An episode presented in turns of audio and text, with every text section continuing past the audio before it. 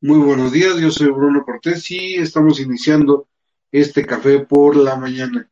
Pues bueno, eh, hoy vamos a hablar sobre noticias internacionales con nuestro querido Abel Luna, pero por mientras nos le adelantamos y les decimos que en Alemania cierran escuelas por rebrotes del COVID-19. Virólogos de Alemania propusieron no retornar el cierre de los centros educativos ante el riesgo de que representan para los estudiantes los rebrotes del COVID-19 en el país. Por su parte, Grecia incrementa medidas para contener el COVID-19 y esto espero que lo podamos comentar en un momento más con, nuestro, con nuestros amigos periodistas, que es Hong Kong hará pruebas gratis de COVID-19 a toda su población. Hong Kong, sur de China, anunció hoy que el comienzo de pruebas gratuitas a sus 7.5 millones de habitantes para detectar casos ocultos de COVID y, controlar lo antes posible el actual rebrote de la enfermedad. La jefa ejecutiva del territorio, Carrie Lam, dijo que los exámenes son voluntarios y se realizarán con el apoyo del gobierno central. Urgió a la población a cooperar con el pesquisaje porque la situación epidemiológica severa Aún se desconoce la fuente de cuarenta por ciento de los nuevos infectados y la región administrativa especial corre riesgo de encadenar otro rebrote en otoño. Bueno, así las cosas, subimos a nuestro querido Abel Luna al, al streaming. Abel, muy buenos días, ¿cómo estás? Hola, mi querido Bruno, ¿cómo estás en esta mañana? Ya veo que empiezas muy internacional en la tierra de la Unión Europea que poco tocamos, pero sigue siendo vigente en el panorama internacional, Bruno. Es correcto, mi querido Abel porque bueno, ahí es donde se había podido controlar más intensamente el tema del coronavirus. Ya había varios lugares donde estaban reabriendo este al público, como las playas en este en España, con, como algunas ciudades en Italia, igual que en Alemania ya se estaba regresando a clases normalmente, pero pues, todo nos parece indicar que el tema de que si no hay una vacuna, pues no va a ser posible un retorno a la normalidad normal que estábamos acostumbrados a, a tener. A la normalidad sana, a la sana normalidad, como luego también le llaman, ¿no? A la que conocimos, mi querido Beluna. Pero bueno, adelante y tu reporte internacional, estimadísimo Abel Luna. Gracias, gracias eh, Bruno. Pues eh, como si la situación estuviera muy tranquila en los Estados Unidos, ahora resulta que 19 policías de Los Ángeles fueron acusados de fichar a varios detenidos con el sello de pandilleros. Esto fue motivo de acusaciones legales y hasta donde pudimos enterarnos, los policías ya no pueden ingresar más datos a su base mientras que continúe la investigación. Cinco personas hasta el momento están en ese brete, aunque de acuerdo con datos disponibles, la cantidad podría aumentar en los próximos días, llegando a miles, porque han sido clasificados como integrantes de pandillas, lo cual ha repercutido en la pérdida de sus empleos y en los casos de indocumentados los hechos han llegado hasta su deportación.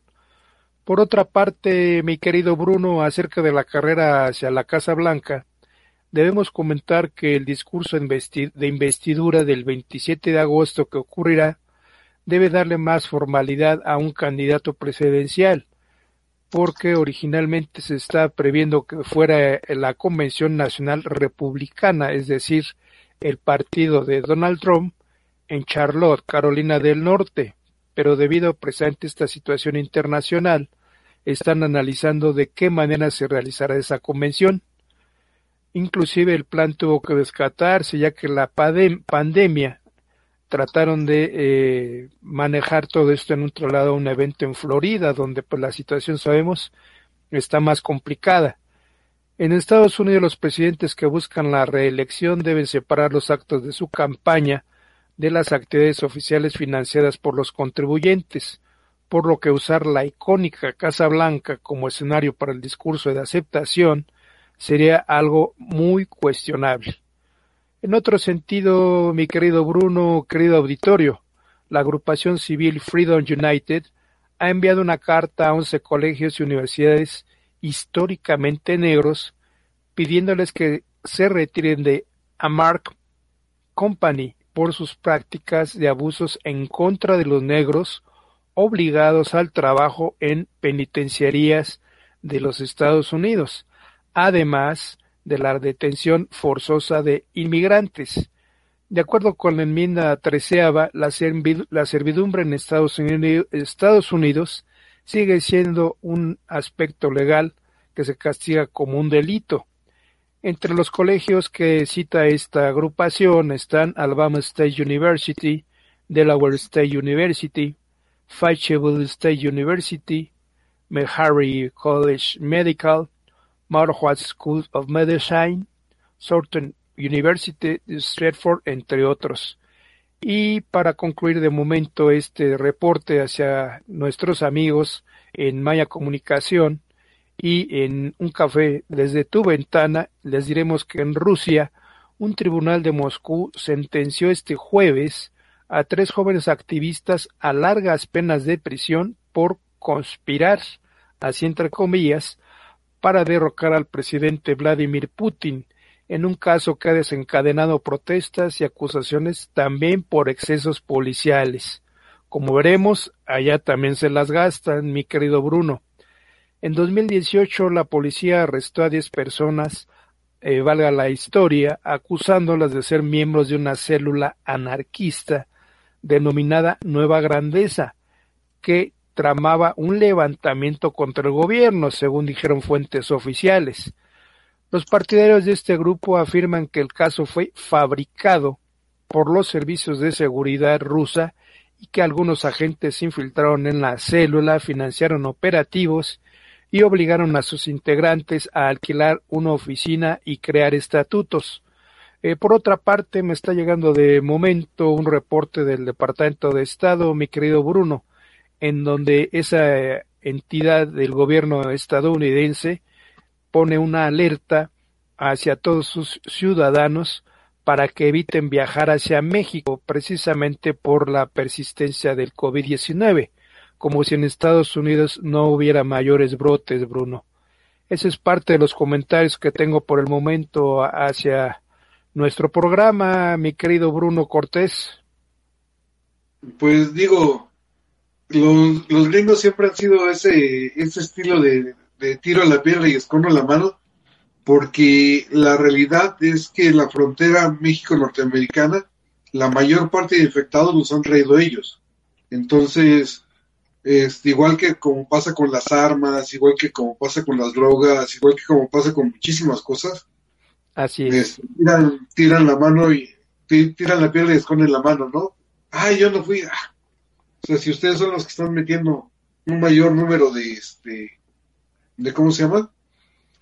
De, de, enfermos a México. Pero bueno, mira, eh, Roberto, ya está Roberto Mendoza acá y está nuestro querido amigo Alfonso Canán. Yo quisiera ver que te quedaras un poquito porque Alfonso nos tiene que platicar. Sí, con todo gusto, Bruno. Sobre la visita del presidente a Sonora y yo creo que nos va a interesar mucho. Digo, yo sé que hoy debería ser un, viernes de relax, pero creo que lo que nos tiene que decir Alfonso Canane es importante. Él es activista de, este, derechos humanos y de, este, de la libre, de libre tránsito en Sonora. Y entonces yo creo que va a ser muy interesante. Bueno, subimos a Roberto Mendoza. Roberto, muy buenos días. ¿Qué tal? Buenos días.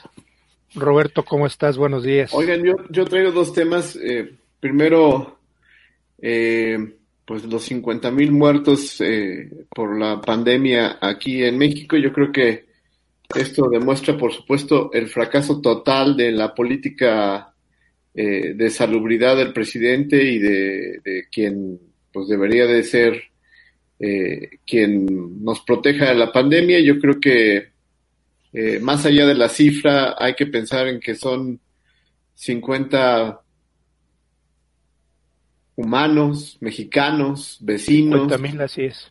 Eh, compañeros, familiares, papás, mamás, abuelos. En su caso, amigos muy cercanos, ¿eh? Sí, yo también tengo hay, Hay casos de amigos muy cercanos. Tenemos a Pepe Toscano en, en Mexicali, que era nuestro representante de la Asociación de Periodistas con Sentido Social en Mexicali. Eh, tenemos el caso de José Manuel Velar de Sonora también, gran amigo.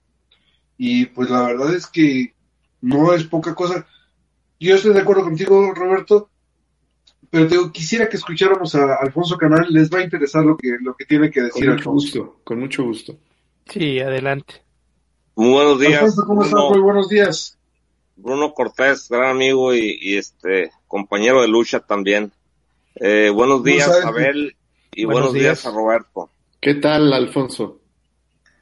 Alfonso, quisiera pues, que nos platicaras un, un poquito sobre la visita del presidente a Sonora y un poquito sobre tu lucha en este sentido de libre, de libre tránsito.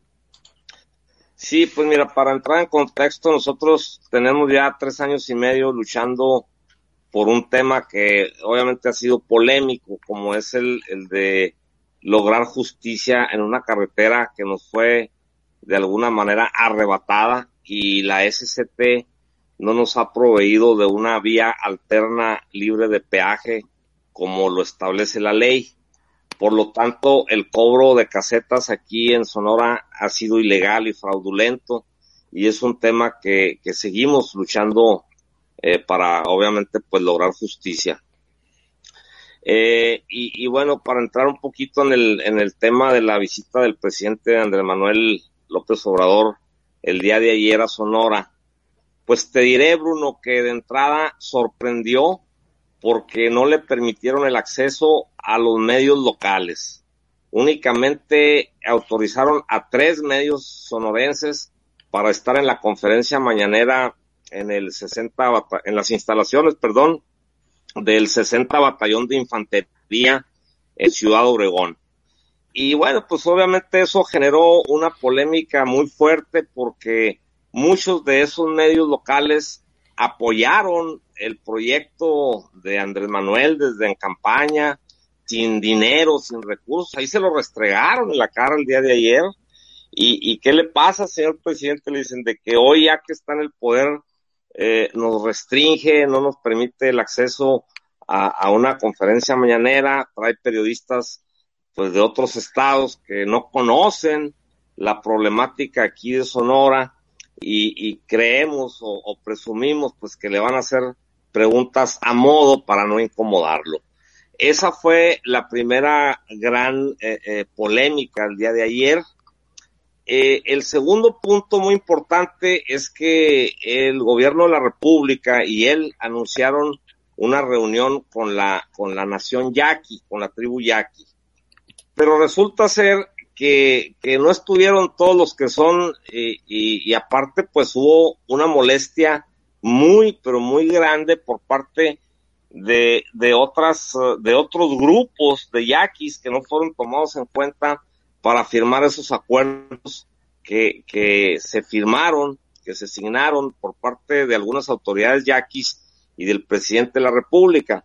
Entonces, no se resolvió el tema de los yaquis, sigue la polémica, tienen la carretera federal 15 bloqueada, eh, con pérdidas millonarias para la economía de la región y del país, porque vuelvo a repetir, es la única vía de comunicación que tenemos en Sonora y al quedar bloqueada, pues todo el tránsito que viene del sur del país hacia el norte está varado ahí, igual los que van del norte hacia el sur.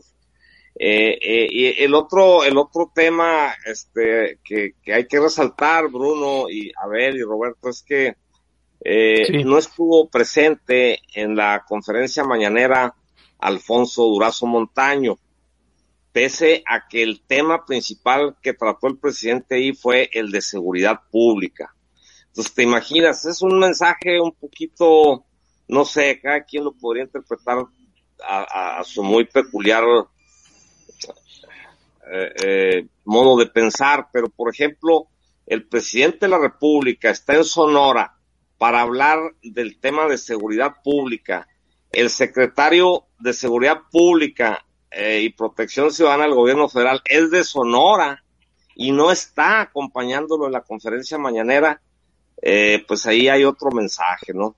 Entonces, así a grandes rasgos, Bruno, fue lo que sucedió el día de ayer en Sonora. el presidente tuvo que salir por la puerta de atrás después de su conferencia mañanera porque había cientos de ciudadanos con lonas, con pancartas, manifestando pues muchas de las molestias que hay en esta entidad y de que eh, gran parte de ellas han sido, fueron compromisos de campaña del presidente de la República y no se han resuelto. Quedan en el aire eh, casi todas las eh, los, los mayores problemas en la entidad están en el aire sin resolverse.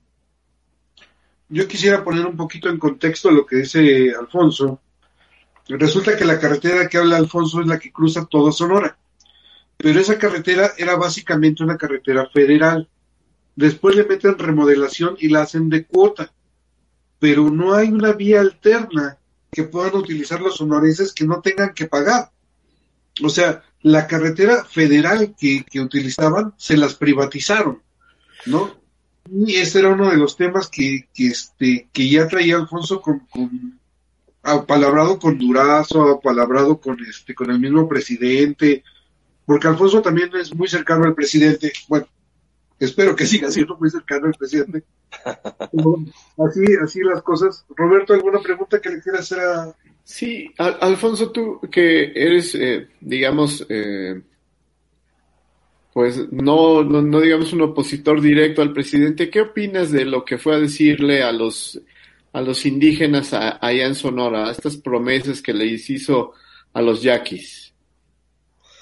Pues sí, mira, Roberto, eh, te vuelvo a, repetir, se reunió con algunos de ellos, pero hay otros grupos de yaquis que no estuvieron presentes en esa reunión, que siguen molestos porque no se les convocó, no se les tomó en cuenta, y entonces eh, la problemática sigue. Sí, sí, eh, pero yo decía, los yaquis, eh, yo decía, lo, lo, que, lo que yo quisiera oír con mucha atención lo que eh, tú comentaste de la reunión y de, que no estuvieron, pero eh, concretamente las, las promesas, pues se supone, o al menos así yo lo sentí cuando lo leí, que es respuesta a, a viejas demandas y que con esto pues el presidente, digamos por ejemplo, sobre el agua, eh, ya se resuelve algo o, queda exactamente igual o si hay soluciones? Mira, Roberto, ayer el presidente eh, eh, les propuso a, los yaquis recuperar gran parte del territorio que les fue arrebatado. pero el, el, problema es que en ese territorio, pues lo han poseído por décadas, inclusive los, grandes uh, agricultores del Valle del Yaqui. Este, estamos hablando de aproximadamente unas 20 mil hectáreas de que el presidente se comprometió ayer a recuperar eh, y, y aparte de eso a indemnizar a los yaquis por todo ese tiempo que les fue arrebatado su territorio. La verdad no dieron a conocer los detalles eh, eh, de, de, cómo se irá a llevar a cabo esta recuperación de esas tierras y su consecuente indemnización, pero esa fue, eh, ese fue el compromiso que el presidente hizo con los yaquis, recuperar para ellos aproximadamente 20 mil hectáreas que les fueron arrebatadas e indemnizarlos por todos esos años que dejaron de producir en esos en ese territorio. ¿Y a, ti te suena como un este como una promesa hueca o, crees que haya las condiciones para, para ese regreso? Y, el agua yo creo que es algo muy importante ahí en Sonora, ¿no? Sí, mira, desde mi punto de vista muy personal y que bueno, que es lo que permea aquí en Sonora después de, de ese compromiso, no dijéramos que es una respuesta hueca o una propuesta hueca. Más bien como tú bien lo acabas de decir, Roberto, no están las condiciones para una recuperación de un territorio de esa magnitud. Eh, probablemente la indemnización sí, sí se pueda llevar a cabo porque pues, el gobierno federal tiene recursos o de alguna manera los consigue para indemnizarlos. Pero ahí mm, va a haber litigios muy, muy largos, muy costosos porque los poseedores de esas tierras ya tienen escrituras, ya tienen títulos de posesión. ¿Te imaginas el, el, el, el ¿cómo te diría? El, pues, eh, eh, pues, además estamos hablando de que son cientos de propietarios los que, los que tienen hasta ahorita la posesión de esas tierras y obviamente ellos pues no van a dejar tampoco que sus derechos adquiridos ya durante décadas les sean también arrebatados así. Entonces, Oye, ahí, yo tengo una pregunta. Sí, adelante, Abel. Eh, esta, esta zona de la que estás hablando es eh, donde se encuentra, si no mal recuerdo, San Ignacio Río Muerto. Sí, precisamente, es toda esa zona. Y, es toda una, toda una zona que fue altamente tecnificada, ¿no? Prácticamente por eso la, lo que nos comentas, la privatización. Exacto, exacto. Entonces, ¿qué, es lo, ¿qué es lo que ocurre? ¿Por qué te pregunto esto? Porque en aquellos años, ya estoy hablando de 1900, eh, ¿qué te diré? En los ochentas, tuve la oportunidad de hacer un reportaje allá en San Ignacio Río Muerto, que está más o menos a media hora de Obregón. Así es. Ciudad, ciudad, Cajeme. Y tuve la oportunidad de llegar a la cercanía de Pueblo Yaqui.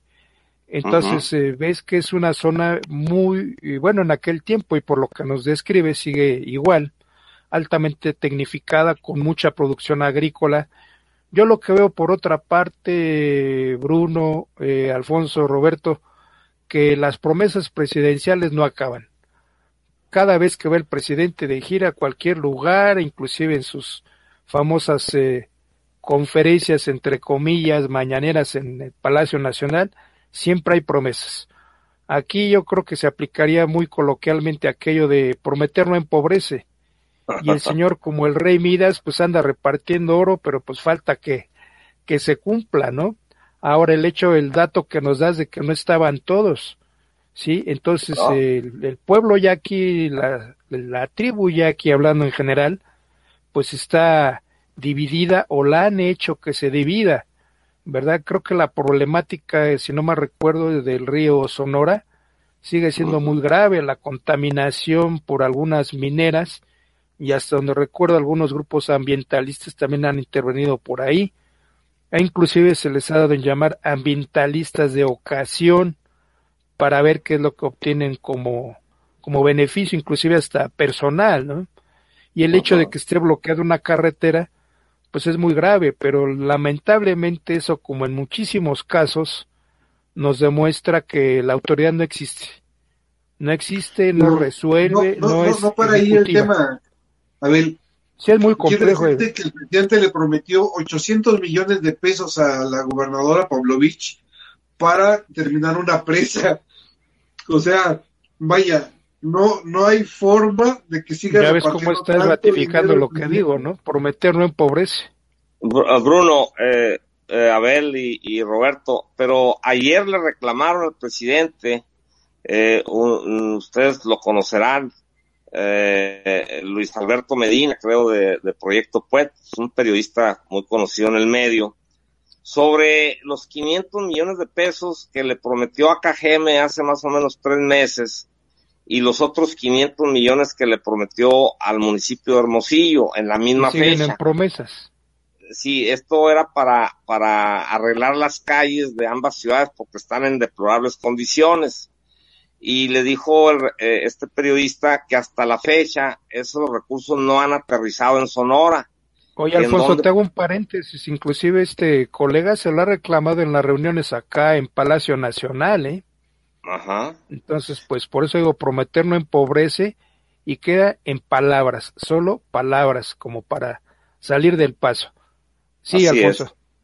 Así es. No, pues sí, e, es eso y, este, eh, otro, ah, bueno, pues creo que fue el mismo Luis Alberto que le dijo que qué había pasado con la promesa de eh, instalar las oficinas de, de la Secretaría de, Agricultura y Ganadería en Ciudad Obregón. Esa fue una promesa de campaña y al, al, momento de tomar posesión como, como titular del Poder Ejecutivo Federal, lo volvió a reiterar y hasta la fecha, pues eh, le dijo Luis Alberto, creo que ya las instalaron en otro estado, entonces, ¿qué pasó con esa promesa, señor presidente? Y pues ahí no hubo respuesta, dijo que, no sé, que había otros datos o algo así. Entonces...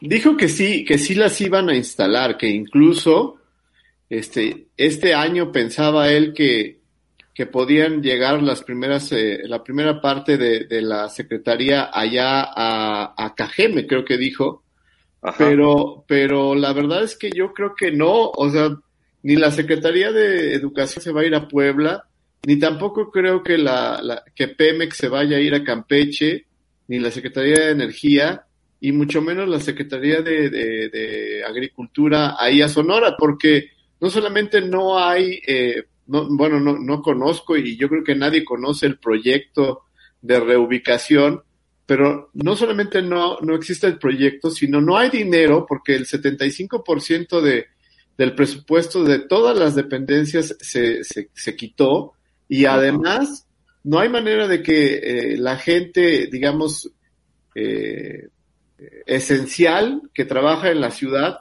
se vaya a, a, este, a otro estado en un momento en donde tenemos una pandemia eh, de salud que, que, pues va a impedir que, que, haya esa movilización de gente eh, en un momento tan delicado y además pues eh, estoy seguro que el presidente va a intentar que cuando sea eh, la gente que se quiera ir a, a, retomar su trabajo a algún lugar de la República, pues lo pague de su bolsillo, lo cual pues va a ser imposible, ¿no?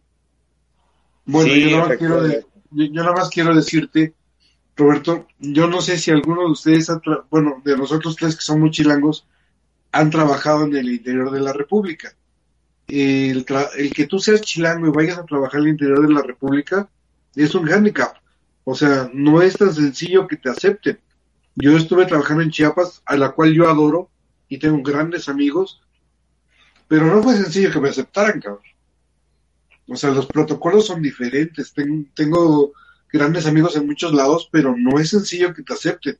Y menos va a ser sencillo que mudes una secretaría y les invadas el pueblo con gente que lleves de, de los chilangos. O sea, es un tema de, de cultura, ¿no? O sea, no, no es un tema que digas, ah, se hace porque se hace. Pues no, igual que lo del tren Maya ¿Sabes todos los permisos que van a tener que pasar pueblo por pueblo, comunidad por comunidad, para que se logre eso? Uh -huh. O sea, eso es bestial. Digo, Alfonso que conoce el tema del, de los yaquis y de cómo se ponen las tribus, en, en, ¿cómo se llama? En, en, ese, en esos sentidos, yo creo que sabrá lo difícil que es hacer una obra de ese tipo, ¿no? Nosotros, y además pues, las condiciones, Bruno las condiciones, no cualquiera se va a meter al, al desierto así tan fácil. Si mandas gente de, ¿qué te gusta? Voy al extremo de, de Chiapas a trabajar en Sonora. Por principio, las deshidrataciones, la insolación, no es un terreno fácil. Pero Quien no conozca aquí... Sonora, quiero que vayan a hacer una manifestación a las 12 del día de Hermosillo, cabrón. Sí, sí, así es. O sea, no, ¿Eh? no, no, o sea, eso no pasa, ¿no?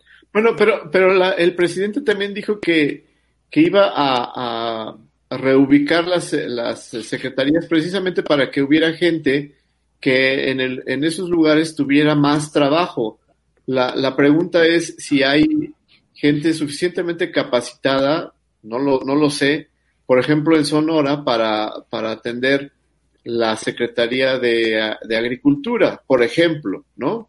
O sea, no solamente se trata de agrónomos, sino de contadores, eh, economistas, uh -huh. administrativos, etcétera, que, eh, que tendrían que trabajar en la Secretaría de, de, de, Agricultura y no sé si Cajeme o incluso eh, Sonora haya pues estas personas. No lo sé, Alfonso, tú cuéntame de, de eso.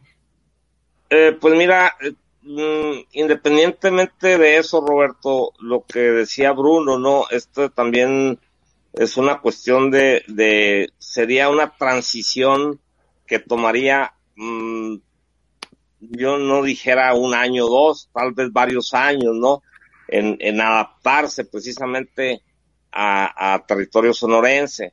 Igual, eh, las otras que tú mencionaste, eh, yo me acuerdo también que prometió en campaña eh, instalar la Secretaría de Economía en Monterrey, porque pues Monterrey es una ciudad pujante económicamente hablando, etcétera, pero ya también eh, o era, exacto, ¿no? Pero bueno, era. en ese tiempo. Era del verbo ya, ¿no? Mm, para contestar a tu pregunta, Roberto, sí tenemos probablemente gente eh, con la capacidad suficiente para llevar a cabo esta tarea, pero no es tan fácil, es, es algo complicado.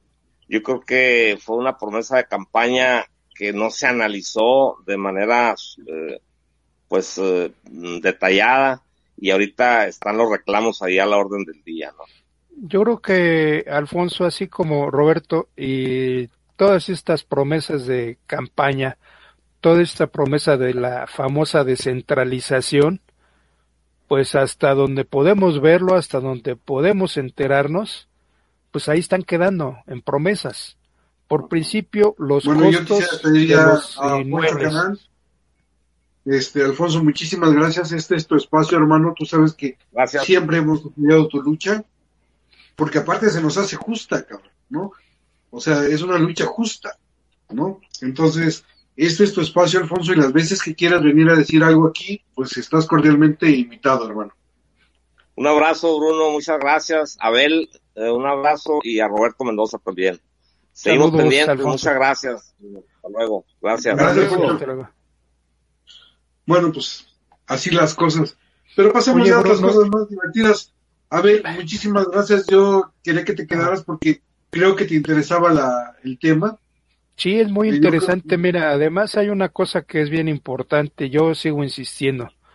No somos ni conspiracionistas ni paranoicos, pero yo creo que si hiciéramos un seguimiento acucioso de las promesas presidenciales, ¿cuántas se han cumplido? Decía el antecesor del actual solitario de Palacio, te lo firmo y te lo cumplo, pero de eso cuánto se cumplió y ahora cuántas promesas ha repartido López Obrador en todo el país, insisto, y cuántas realmente se han cumplido. Ahora el hecho de que, como dice Alfonso, hayan estado solo algunos representantes de los yaquis, pues ahí ya de entrada hay una discriminación. El hecho de que no haya estado Alfonso Durazo, oriundo de, ¿qué es? Bavispe, si no mal recuerdo, Bavispe, Sonora. Donde pues fueron los asesinatos de los de Barón también deja mucho que, que pensar, ¿no? Lamentablemente en este gobierno, pues, aplica mucho aquella máxima china que dice no hagas cosas buenas que parezcan malas, ni malas que parezcan buenas. Yo no quiero pensar que la gente de comunicación social no se fija en eso y que ahora pues eh, los militares tomen esas decisiones. ¿Perdón? Aunque a veces hay unas buenas que son bastante malas. Y eso es bueno. Pues, a final de cuentas los resultados creo que son los que prevalecen, ¿no? Los hechos. Y lamentablemente pues no, no se ve muy claro el panorama en ese sentido, mi querido Bruno, mi querido Roberto. Pues gracias, mi querido Abel. Un abrazote y nos vemos el lunes. A ustedes, que estén muy bien. Gracias, un abrazo para ti, para ustedes, para nuestro público, que estén bien este fin de semana. Hasta luego. Pues mi querido Robert, yo te veo más preocupado que cuando entraste. Fíjate que no solamente eso, también quería comentar eh, que en Querétaro se, se, está destapando una cosa muy interesante. Fíjate que eh, allá en Querétaro ah, sabían de una persona que había, estaba financiando las campañas de, del actual gobernador Domínguez y de otros, que le decían el señor Kors. Ellos pensaron que era un narcotraficante o alguna persona obscura que tenía ese apodo. Pero resulta que la semana, que en la semana, eh, creo que fue la semana pasada, eh, Carlos Doret reveló que Luis Buitón era el apodo de, de Videgaray y el señor Corps era el apodo de este, el secretario de gobernación, el señor Osorio Chong. Y entonces, atando cabos, los periodistas allá en Querétaro están eh, descubriendo que eh, el señor Domínguez, el actual gobernador de Querétaro, junto con una negociación con el señor Anaya y el señor Osorio Chong, hicieron un fraude en, en Querétaro para quedarse con la gobernatura, porque se perdieron las boletas en, algunos, en algunas partes del estado y luego se recuperaron y en esas boletas o con esas boletas perdió el señor Loyola la gubernatura del PRI y se quedó con eh, el señor Domínguez.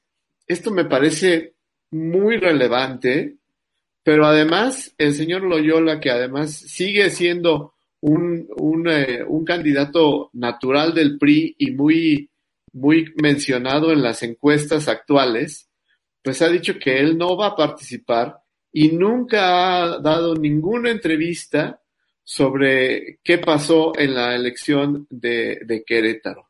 Me parece muy interesante esta revelación que, digamos, Loret lo pone por un lado, pero en, en Querétaro resuena de otra manera. ¿Tú qué, cómo lo ves, Bruno? Pues mira, compadre, eh, Osorio Chón tenía muchas movidas interesantes, entregas el pez, por ejemplo, ¿no? Este, que viene del, del, señorío de, de Hidalgo. Entonces, vaya, yo creo que el, el, ex, el exsecretario de, de gobernación y posible guanabi priista debería de dar muchas explicaciones sobre, sobre el tema, pero bueno, amén de, todo esto, mi querido Roberto, yo esperaría que deja, deja tú de de todo este, de toda esta maraña se resuelva. Que de inmediato, independientemente de cualquier cosa, de cualquier anuncio, pudiéramos tener un mejor nivel de vida, compadre. O sea, porque todo está muy padre. O sea, sí, Osorio y fulano, y mengano, y vaya, no, aquel se robó tanto, y luego se robaron tanto, y dices, o sea, sí, todo está muy chingón, compadre. Pero tú y yo seguimos viviendo igual de jodidos, cabrón. O sea, ¿en qué momento, en qué momento el nivel de vida de los mexicanos va a mejorar? Porque a, mí que vendan el avión presidencial, que metan a la cárcel a Osorio Chón, que metan a la cárcel a Luis Videgaray, a N número de gentes, no me beneficia, compadre. O sea, no me beneficia porque no me trae un mejor nivel de vida. O sea, ¿en qué momento el presidente se va a poner a trabajar por los mexicanos para darles un mejor nivel de vida. Ese es el tema.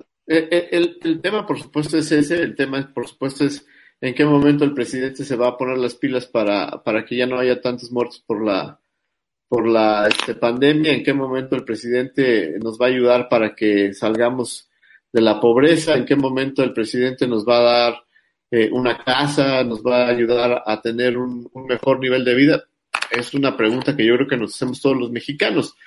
Yo creo que el presidente no está en eso, él está en, en la lucha eh, en contra de la corrupción, que también creo que es un tema que, bueno, pues sí está, suena muy bonito, está muy padre, que qué bueno que no haya corrupción, pero ¿cómo nos beneficia eso a ti y a mí? Pues no nos beneficia. Este... Debería de beneficiarnos en que tuviéramos mejores casas, debería de beneficiarnos en que tuviéramos mejor nivel de vida, debería de beneficiarnos en que fueran, en que tuviéramos más satisfactores, en eso debería beneficiarnos el combate a la corrupción, porque si tú combates la corrupción, pero el nivel de vida sigue siendo el mismo, no estás combatiendo la corrupción, porque lo que dijiste es que ibas a liberar recursos, de quitarles eso a la corrupción para destinarlo a los que más necesitan. Entonces quiere decir una de dos, o que los recursos no existían, o que no has podido abatir la corrupción. ¿Cuál de las dos es la correcta? O también que esos recursos que dices que ahorraste y que se los vas a dar a los pobres, pues te los estás guardando para otra cosa. Como haciendo el cochinito de segundos pisos, perdón. Oye, pero bueno, ya, como tú dices, vamos a hablar de otra cosa. Y precisamente hablando del secretario de Gobernación, o exsecretario de Gobernación, Miguel Ángel Osorio Chong, hay una serie nueva que hoy se estrena en Amazon que se llama Pan y Circo, que me parece... Ah, horrible, horrible. Yo ya la vi ayer, compadre. Ni la veas, cabrón. Yo creo que lo que hacemos aquí todos los días es mejor que lo que hizo este Diego Luna y este, ¿cómo se llama? Gael García. Este, este Gael. La verdad está horrible la pinche serie. Yo vi el primer capítulo y dije, no vuelvo a ver esa madre, güey. O sea, es, es un dispendio de, de sobre, eh, ¿cómo te podría decir? Es muy soberbia desde mi punto de vista, ¿no? o sea, horrible, cabrón. O sea, yo te juro que estuve a punto de mandar dos pinches tweets para decirle de lo que se iba a morir a Diego Luna. La verdad es que nunca, nunca, nunca pensé que fueran tan snobs, cabrón. O sea, no, no, no. Y luego meten a una chava de Catepec para medio paliar el tema de, su estrobismo. Pero fíjate lo que dice Julia Carabias. Dice, oye, y, nosotros nos podemos quedar con las iPads y, los, y los este y los iPhones que nos mandaste y luego se ve la toma de la chava de Catepec y se ve que a ella no le mandaron ni iPads ni iPhones, ¿no? Entonces dices, carajo, güey, o sea, estás tratando de sacar una, una serie de denuncia social y tú eres el primer racista clasista, o sea, carajo, compadre. Luego le pregunta a Gatel, oiga, señor Gatel, y lo de las pruebas, que no sé qué, que no sé cuándo. Y por eso es que te leía esto de Hong Kong, que van a aplicar 7.5 millones de pruebas a cada uno de sus habitantes para detectar los brotes. Entonces dices, a ver, maestro, ¿quién está mal? ¿Los, los de Hong Kong, los chinos de Hong Kong, o nosotros por no aplicar las pruebas? ¿A quién se le está muriendo la gente? ¿A ellos o a nosotros? Es carajo, o sea, es de sentido común, compadre. Y, Diego jugándole al vivo y con Gatel, ay, jajajaja, que no sé qué. O sea, por Dios, o sea, lo tienes enfrente, por lo menos cuestiónalo bien. Bueno, pero te juro. Pero Diego es, aplaudidor de la 4T. O sea, Diego Luna es aplaudidor de la 4T. Gael García. Déjame, tranquilizarme. Déjame tranquilizarme. Vamos a poner a Edith Chávez. Porque la verdad es que acabé odiando a Diego Luna. Edith, querida, tranquilízame porque este maldito sí, va a matar. Sí, amigo, respira profundo, respira profundo. Yo sé que la injusticia social te hace vibrar y te hace salir de tus casillas, amigo, pero pues aquí te voy a hablar de otro tema para darle más leña al fuego. No, no es cierto. Eh, pues nuevamente con el gusto de saludarlos eh, y saludarlas el día de hoy. Vamos a hablar de otro tema que también ha sido eh, controvertido en los últimos meses y que recientemente el Congreso del Estado de Nuevo León, por un voto de diferencia en realidad, eh, desechó un dictamen en donde eh, se quería aprobar el derecho de los padres de familia a, a, poder determinar en qué momento sus hijas e hijos, sobre todo en, nivel básico, podían acceder a la educación, eh, a la educación sexual, lo que se conoce como el PIN parental, ¿no? Este derecho de participación se entiende como tal el derecho de participación de los padres y madres de familia en la educación de sus hijos, pero se observaba la preocupación con este tema que eh, se trajo a discusión por parte del partido Encuentro Social en el Congreso del Estado de Nuevo León eh, para poder eh, modificar la constitución del Estado y permitir que los padres de familia, los tutores o quienes ejerzan la patria potestad puedan determinar el tipo de educación que, los hijos deben de tener, pero particularmente respecto a eh, los temas de sus derechos sexuales y reproductivos. ¿Por qué la preocupación ante una iniciativa que finalmente terminó por, eh, por muy escaso margen, eh, siendo rechazada, incluso habiendo generado una postura de parte de la Secretaría de Gobernación que insistía en que debía haber, debía desecharse esta discusión por riesgo, el riesgo que esto implica de retroceder en materia de los derechos sexuales y reproductivos de educación sexual para las niñas, niños, sobre todo aquellos de eh, quinto, sexto grado en el ámbito de la primaria y por supuesto ya en la secundaria eh, de manera plena en los tres grados. Ya hemos hablado anteriormente de la problemática que hay no solo de embarazo adolescente, es decir, contra qué atentaba o contra qué atentan este tipo de iniciativas eh, de los grupos conservadores, pues atentan contra derechos fundamentales de los chavos, que es el derecho a conocer más de su sexualidad, el derecho a tener más información sobre cómo cuidarse eh, en este ámbito tan importante de la vida que por cuestiones morales no se ha abordado de una manera integral, de una manera adecuada y que deja expuestos a los chavos, a las, adolescentes sobre todo, eh, a embarazos no planeados, a truncar proyectos de vida eh, con, haciéndose responsables o teniendo que eh, romper sus ciclos naturales de, de desarrollo psicoemocional eh, a las tener que ser madres a tan temprana edad, pero no solamente el problema del embarazo adolescente, sino también el problema del abuso sexual infantil. De pronto son temas de los cuales tenemos que hablar en este país. Y si no es en la escuela, en un contexto en donde se puede asegurar información objetiva, información científica, información adecuada a la edad y al tipo de población con la cual se está eh, haciendo llegar esta información, en donde entonces la sobreexposición de, eh, de los chavos, de las chavas, de los niños eh, a los medios de comunicación como el, Internet, en donde pueden teclear y buscar cualquier cantidad de información respecto a, a la sexualidad, pornografía y tantas otras cuestiones prácticas incluso abusivas y demás, que los exponen incluso al abuso sexual, eh, necesitamos regular este tipo de información. Y es cierto, los padres pueden eh, controlar por medio de, del famoso PIN en la televisión o el Internet eh, que sus hijos no tengan acceso a cierto tipo de contenidos. Y eso me parece adecuado y también pertinente.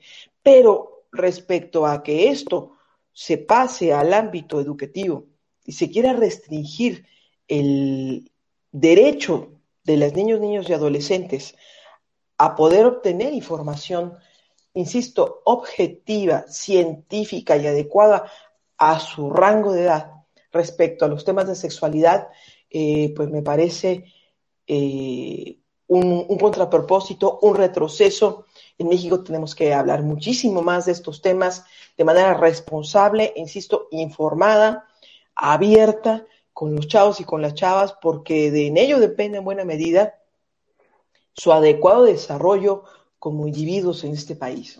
Oye, Edith, pero, pero no estamos hablando de, una cosa en la que eh, la, digamos, el Estado, eh, la educación del Estado y los propios papás están rebasados.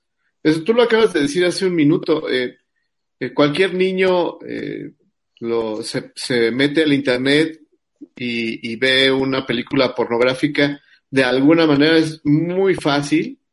Cualquier niño tiene hoy su cuenta de Facebook, cualquier niño tiene hoy su teléfono celular, pertenece a más de un grupo de WhatsApp de sus amigos y quién sabe de quién más.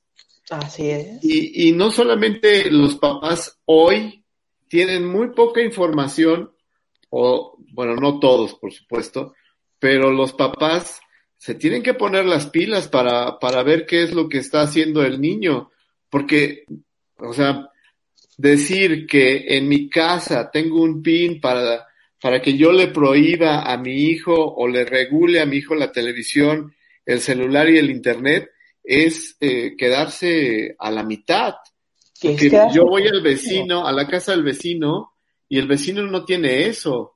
O yo voy, o, o tengo un niño que es lo suficientemente inteligente como para ir al tianguis, comprarse un, un celular o comprarse un, este, un chip y e entrar a internet a ver lo que él quiera. Así es, Roberto, coincido totalmente. Digamos que no, no es una problemática menor. Eh, la exposición de las chavas y los chavos a este tipo de contenidos es una realidad cotidiana. Ellos pueden acceder a este tipo de, de información eh, pues de una manera muy, eh, muy amplia, muy directa. No necesitan estar en casa, pueden hacerlo efectivamente en casa con el amigo. Eh, de hecho, ¿cómo nos, cómo nos socializamos nosotras, nosotros, en la sexualidad en nuestra época? Pues con los amigos, con las revistas porno, con, la, con los videos, con, con toda esta disposición. Y eso que no estábamos tan, tan en la era de, la, de las comunicaciones digitales, ¿no? pero sabíamos, nos enterábamos de esto. ¿Qué es lo importante? Lo dijiste con mucha contundencia. No es suficiente el PIN. El PIN es un mecanismo que puede apoyar a los padres y a las madres de familia a controlar que en sus aparatos en casa eh, este tipo de contenidos no estén tan a la mano de los chavos. Sin embargo, lo realmente importante es que las madres y los padres de familia se preparen, se formen, se eduquen para abordar estos temas con sus hijos. Porque es cierto, tú no puedes mantener en el castillo de la pureza a los chavos. Van a salir a la calle y allí están expuestos. Ahora, Por eso es importante que la educación, que, que las instituciones educativas puedan ser este espacio de contrapeso, Roberto. Este espacio en donde los chavos puedan ser orientados eh, de manera adecuada, profesional, científica, eh, objetivamente, pero también teniendo en cuenta las características de inquietud de la población eh, de la que estamos hablando. Es decir, las chavas y los chavos ya están hablando de esto, ya están ejerciendo sus primeras prácticas sexuales. necesitas tener un espacio de contrapeso donde puedan tener información adecuada, porque bueno, la manera en que va pervirtiendo la idea de la práctica erótico sexual eh, la pornografía, por ejemplo, pues al final termina deformando y limitando también eh, la visión de lo que es la sexualidad humana en, general. yo, yo quisiera poner una cosa, yo quisiera poner una cosa ahí y decirle a quienes nos vean que las películas pornográficas son películas. Muchas de esas cosas no pasan en la realidad que tendríamos que tener mucho cuidado con lo que estamos viendo o con lo que nosotros quisiéramos grabar, ¿no? Porque la realidad es que esto es una película y como las películas de acción, como cualquier otra película, tiene su grado de fantasía. Entonces, que tuviéramos mucho cuidado con, con estos temas porque no es sencillo, ¿no? Ahora, hay, hay, una cosa que yo creo que también eh, no se está visualizando o, estamos eh, dejando de lado. O sea, hay, hay mamás que se sacan fotografías para pues hacer la conquista o para llamar la atención en Twitter, en Facebook, en, en Instagram, y los niños están viendo cómo se toman una foto sus mamás de, de, de digamos, pues sí, claramente del trasero, de, de, una foto erótica y ellos van a, entendiendo o, no, no, les explican sus mamás por qué se toman esas fotografías de ese tipo que son eróticas, porque ellas tampoco entienden el erotismo de una manera, digamos, sana, entre comillas, y luego te vas al otro lado y, vas a escandalizarte con, con a lo mejor algún sacerdote, alguna alguna persona que, que, que anteponga sus valores morales a, a, la situación erótica de, de la misma eh, familia en donde vive el niño, y entonces hay una gran confusión entre lo que sí se puede hacer, entre lo que no se puede hacer, entre lo que está prohibido, escondido y lo que existe en la realidad, ¿no? Entonces yo creo que estamos en una época en donde los valores eh, morales se tienen que redefinir, esa es mi, mi, mi percepción, pero también eh, tenemos que decirle a los papás de jóvenes, pues que, que hay que proteger a los niños, ¿no? Sin caer en esta, en esta cuestión para, Para cerrar esta, esta parte, mi querida Edith, yo quisiera pedirte un favorzote para el lunes. A ver, dígame. Yo creo que hay un tema muy importante que es en esta pandemia, cómo es que hemos le ha pegado al tema del, del aborto este, consensuado, porque si bien en muchas localidades no se permite el aborto, en la Ciudad de México sí, pero el viaje a la Ciudad de México ha, ha sido por lo menos difícil para las personas que quisieran hacerse un aborto aquí. Y no estamos hablando de un aborto porque no, no hayan tenido precaución, sino porque las violaron, porque abusaron de ellas, por N circunstancias que no quisieran tener un, el hijo que, que, este, que, que, que, que, se, que ella tiene, ¿no? Y en ese, en ese, en esa circunstancia, lo difícil que es para, en este momento, para las, las mujeres poder decidir sobre su cuerpo. ¿Te late que lo, lo platiquemos para el lunes? Me superlate que lo platiquemos para el lunes. En Ciudad de México eh, ha sido una entidad federativa de avanzada en este tema para la interrupción legal del embarazo, que es digamos como la figura jurídica reconocida, eh, hasta los, eh, las 12 semanas de, gestación.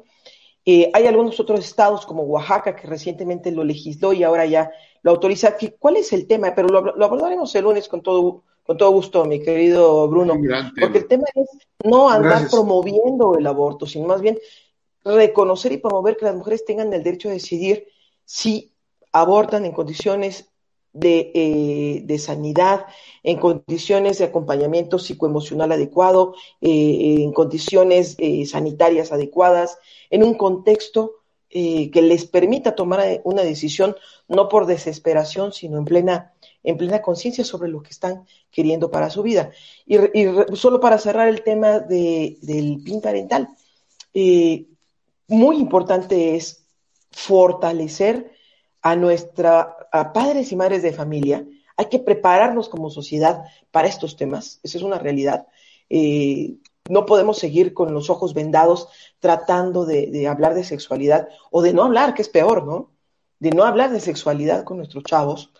Eh, y además esperar que la escuela, que sería el único espacio idóneo donde puedan recibir una información que los traiga de un mundo de confusión informática, de sobreexposición, eh, de hipersexualidad informática, la escuela se vuelve, y, el, y la casa, pero sobre todo la escuela, un espacio eh, formal, un espacio idóneo para que se hable a las chicas, a las niñas, niños y adolescentes sobre estos temas, sobre sus derechos, sobre el acoso este, escolar, sobre la diversidad sexual, sobre el embarazo, sobre todos estos temas eh, que son fundamentales para su desarrollo eh, biopsicoemocional. Ok, gracias mi querida Edith. Muchas gracias. a Lolo aquí también esperándonos. Este, Lolo es nuestro documentalista y después viene Carlitos Pulido, ya con una invitada que es Leti Luján, pero Leti todavía no se puede conectar bien, entonces nada más esperamos que Leti se conecte bien, pero gracias mi querida Edith, abrazos y besos. Muchas gracias, bonito fin de semana, chao. Chao. Robert. Bueno, pues bueno, vemos a Lolo. Yo, yo también sí. me, me, me, despido, les agradezco mucho, iba, iba a hablar de, de pan y circo, pero ya veo que que anda sensible con el tema, este Bruno. Así que cuando Prefiero a Lolo, compadre. Prefiero a Lolo. Pero, pero creo Gracias. que, que, tienen que verlo. Nos vemos. Bye. Hola Roberto. Hola maestro Bruno. Hola Lolo, ¿cómo estás? Bien. Aquí con un poco de frío que está lloviendo mucho aquí en Xochimilco. ¿Se está cayendo el cielo de ese lado? Sí, pero es bueno también para todas las cosechas.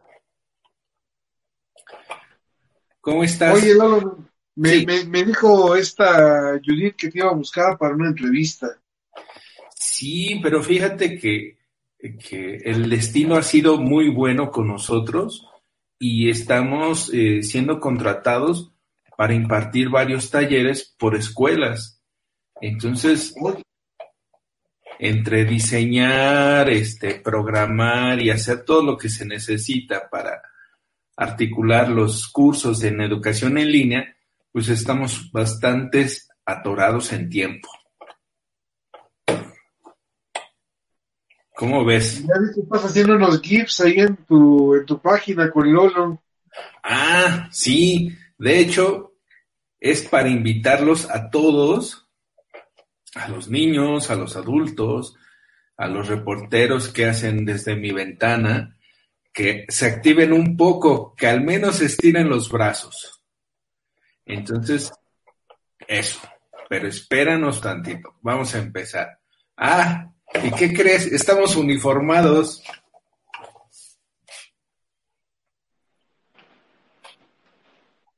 ¿Sabes, ¿Sabes que yo me compré 18 playeras negras para no tener que decidir qué ponerme? Oh, a, mí, a mí me dijo un duende, hoy necesitas empatar con el destino. Y creo que el destino eras tú.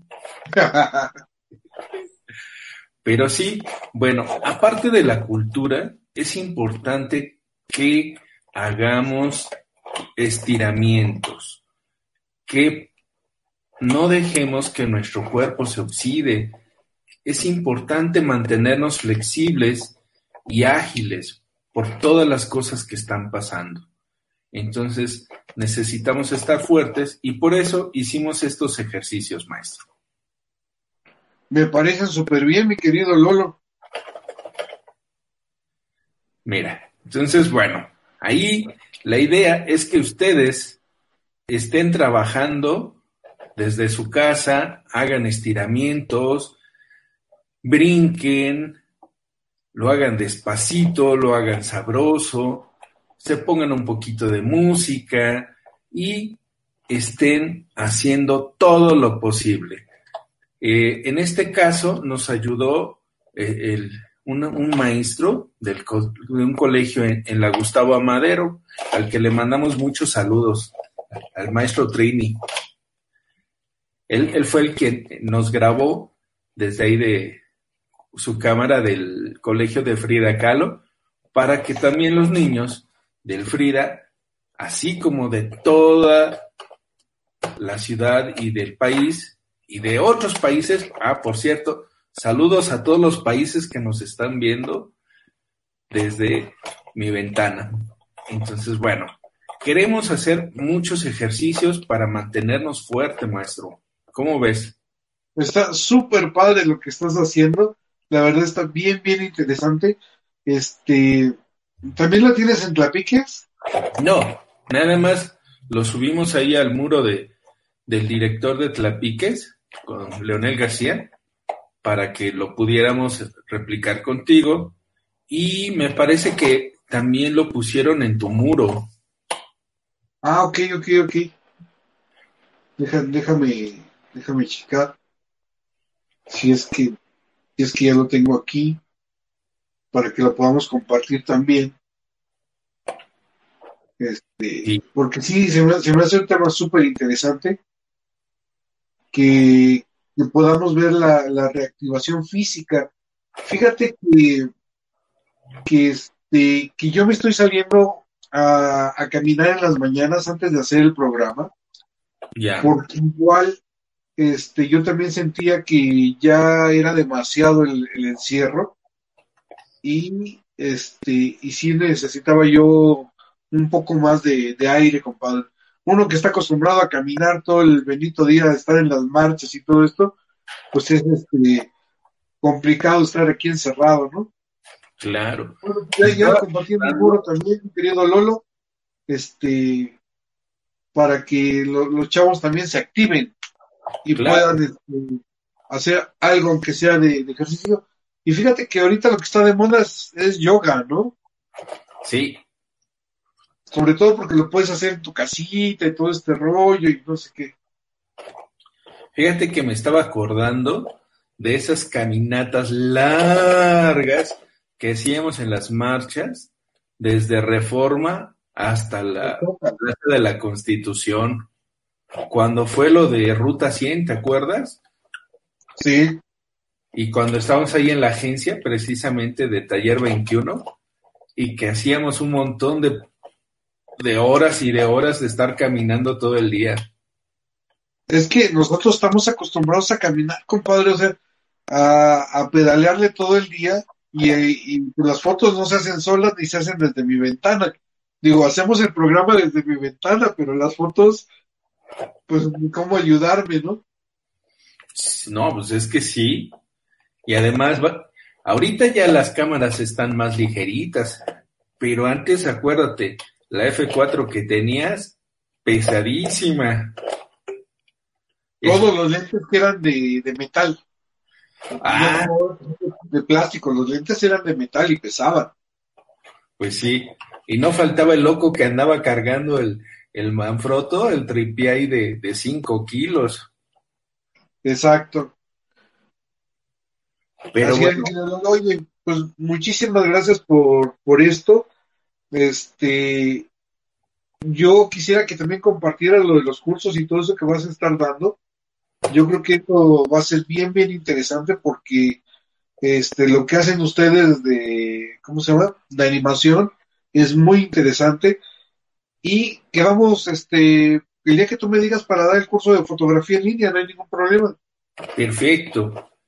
Eh, en la próxima sesión vamos a estar compartiendo eh, los trabajos de unos camaradas que están en un centro cultural hermoso en el centro histórico, que es Casa Manzanares. Ellos trabajan directamente con el fideicomiso de la Ciudad de México y hacen unas cosas maravillosas. Ahorita ellos están haciendo sus propios videos con sus propios recursos para subir todos sus materiales al internet y todos los niños puedan estar viendo los talleres que ofrecen. Entonces, aparte de lo que nosotros estamos haciendo, vamos a compartir estos videos, maestro. Fíjate, Lolo, que ayer hicimos un programita sobre cuáles eran los mejores editores para celular, los mejores editores de foto en el celular. Y yo creo que podríamos hasta hacer un cursito de fotografía para niños desde el celular. Yo creo que eso va a ser bastante, bastante interesante. Pero bueno, Lolo, nos vemos dentro de ocho días y pórtate bien. Ya dile a Leonel que se porte bien. ¿Te ha dormido? un abrazo, Lolo. Adiós. Bueno, pues ahora sí tenemos aquí a Carlitos Pulido. Este, estuvimos esperando que, que llegara Leti, pero creo que no se pudo conectar. Mi querido Carlos Pulido, ¿cómo estás? Buenos días. Muy, muy bien, Bruno, gracias. Este, fíjate que ahorita que comentaban de, de la descentralización, precisamente hay una pequeña oficina de la Secretaría de Turismo Chetumal, pero eh, realmente el funcionamiento es aquí en la Ciudad de México. Bueno, en la Ciudad de México, ahí están las oficinas principales. eh, eh, realmente por el momento la oficina es un poco más, este, ¿cómo te diré? Mm, Nada más de imagen, porque realmente pues el secretario tiene que estar viajando por todo el país. Coincido un poco con lo que ustedes comentan, porque eh, es muy difícil trasladar las secretarías a otros estados, ¿sí? Por, por, por toda la gente que tienes que hacer. Eh, nosotros acá en el sur de Veracruz con Pemex lo vivimos, eh, se procuró la descentralización, eh, la llegada de gente del Distrito Federal para acá fue un desastre total, no solamente por los trabajadores, sino por sus familias, estar acostumbrado a otro clima, otro tipo de gente y todo, causó problemas muy, muy graves y mucha gente terminó renunciando porque no aguantaban los calores, por los hijos que estudiaban en universidades allá en la Ciudad de México, eh, eh, meterlos a universidades acá, empezó a ocasionar muchos problemas. El concepto se me hace muy adecuado y muy interesante, pero tiene que ser un plan y, y, pues desgraciadamente hemos visto que este gobierno lo único que carece son de planes reales. Mira lo que está pasando con el aeropuerto, que ya tienen dos demandas más que pueden interrumpir el aeropuerto y el tren Maya. Es por demás, compadre. Es por, es, es, es por demás. Este, yo la verdad es que de repente me canso de estar criticando, la verdad es que a veces es muy cansado y repetitivo el, el tema. Y yo creo que ya a veces ni siquiera tiene caso hacerlo. Prefiero darle voz a gente como Lolo o como los activistas que traes tú, que podemos ir construyendo una mejor sociedad independientemente de quién nos gobierne, ¿no? Entonces, yo en ese sentido, pues estoy muy orgulloso de estar con ustedes viendo lo de voceros por la inclusión y este obviamente los temas de género, como verás con Edith, o, o todas estas cosas que nos permiten construir una, una sociedad más informada, mejor informada y más humanitaria, ¿no, mi querido Carlitos? Sí, yo mira, hoy, hoy, hoy estaba muy emocionado porque estaba Leti Luján, desgraciadamente no sé por qué no se ha podido conectar. Eh, yo la estoy viendo en WhatsApp, me está mandando mensajes de que trata de entrar, pero eh, no ha podido. Eh, la información que ella nos proporcionaría es muy, muy interesante. Leti es una mujer muy, muy preparada, ¿sí? está, Cojama, muy preparada en gastronomía, en estilo de vida, en turismo y me hubiera gustado mucho que entrara, pero quién sabe por qué no se pudo. pues quién sabe por qué no se pudo, porque ya ves que todos nosotros invitados, nuestros otros invitados se han podido. ¿No? Yo creo que hay alguien nos jugó una mala pasada, mi querido Gustavo, querido Carlos. Pues ya, ya, ya luego la veré para, para volverla a invitar. Fíjate que los invitados de la próxima semana son muy interesantes eh, de nuevo traigo a un amigo mío de República Dominicana, eh, Salvador, eh, es una persona increíble. Empezamos casi a trabajar juntos, él desde República Dominicana y yo desde México a la carta aquí, pero el crecimiento de él es, wow, impresionante y nos va a hablar mucho del turismo en eh, todo lo que es el Caribe y cómo se está desempeñando de una manera diferente, cómo la nueva normatividad les está afectando. Y también este, solicité una entrevista con Carlos McKinley, el secretario de Turismo del Distrito Federal, ya la estamos preparando y también logré comunicarme con el, la mano derecha de, del licenciado Torruco para que nos cuente un poco lo que están haciendo ellos como perspectiva. Eh, me agrada mucho de lo que yo he platicado con él, ¿por qué? Porque ahorita en el momento que no pueden abrir eh, los hoteles y toda la cuestión turística se están dedicando mucho a la capacitación, ¿sí? Al manejo de protocolos y todo para que en el momento que ya se pueda abrir de manera eh, bien, eh, las empresas cuenten con certificados para que la gente se sienta seguro, porque mucho de lo que está pasando actualmente, Bruno, tiene que ver con que la gente desconfía hasta para ir al restaurante, ¿sí? Y a pesar de que están abriendo los institutos es que ya todos los ves como enemigos, ¿no? O sea, de repente ya la paranoia está al, al rojo vivo y ya ves que alguien se te acerca y dices, hazte para allá, ¿no? Este, sí. Y con, bueno, con, con es, gente del, es con normal, gente- pues. Ajá. Con gente del gobierno he estado hablando porque hay un tema que, que han descuidado mucho, mucho, la salud mental, ¿sí? Ya está ocasionando muchos problemas, este, ansiedad, este, depresión en gente que está encerrada y tenemos que empezar a cuidar eso porque nos tenemos que acostumbrar. Realmente hasta este momento no sabemos cuándo se va a acabar esto. Eh, no sé si llegaste a ver noticias de Mongolia. China ya eh, cerró su frontera con Mongolia porque empezaron a haber casos de peste bubónica. Y ya, ya estamos muy sacados de onda, ya vemos eh, te ves una manchita en la piel y ya crees que tienes coronavirus. No sé, eh, no, eh, eh, la salud mental es sumamente importante para el desarrollo y sobre todo por el confinamiento. Imagínate tener un niño de siete años en tu casa encerrado y tú tratando de explicarle que, lo, que es por su bien, ¿sí? Pero no, mira, era lo que acaba de decir Lolo ahorita, o sea, y yo creo que, que esto que, que acaba de proponer Lolo de hacer los ejercicios en tu casa es muy bueno. Este, yo la verdad los invito a que sigan Fundación Tlapiques y que bueno, me sigan ahorita en, Facebook, ya que tengo ahí el video de, de Lolo. Digo, yo sí creo que, que nosotros sí debemos hacer la diferencia, Carlos. Este, y debemos cada día estar más comprometidos con lo que estamos haciendo. Yo les comentaba ayer que debemos también tener más rigor con lo que publicamos, que todas las noticias que publiquemos sean ciertas, porque en este momento cualquier pasguatés que se nos vaya, mi querido Carlos, puede ocasionar una desgracia. Entonces, lo mejor que podemos hacer y lo mejor que tenemos que hacer los periodistas es ser todavía más rigoristas con lo que estamos haciendo y tener un, un este, unos filtros más, más finos para lo que vamos a publicar, porque cada día podríamos ocasionar una desgracia, ¿no? Entonces, pues Carlitos, muy, Muchísimas gracias por, por, tu participación. Disculpa que te haya tenido esperando, pero yo estaba esperando que, que se conectara Leti. Conectara Leti, yo igual. Pero bueno, ya luego lo dejaremos bien y este y lo programaré bien con ella para ver por qué no pudo entrar, porque me hubiera interesado mucho que yo hubiera platicado. Así es, mi querido Carlos. Pues un abrazo y nos vemos el lunes ya con todos tus invitados. Claro que sí, muchísimas gracias.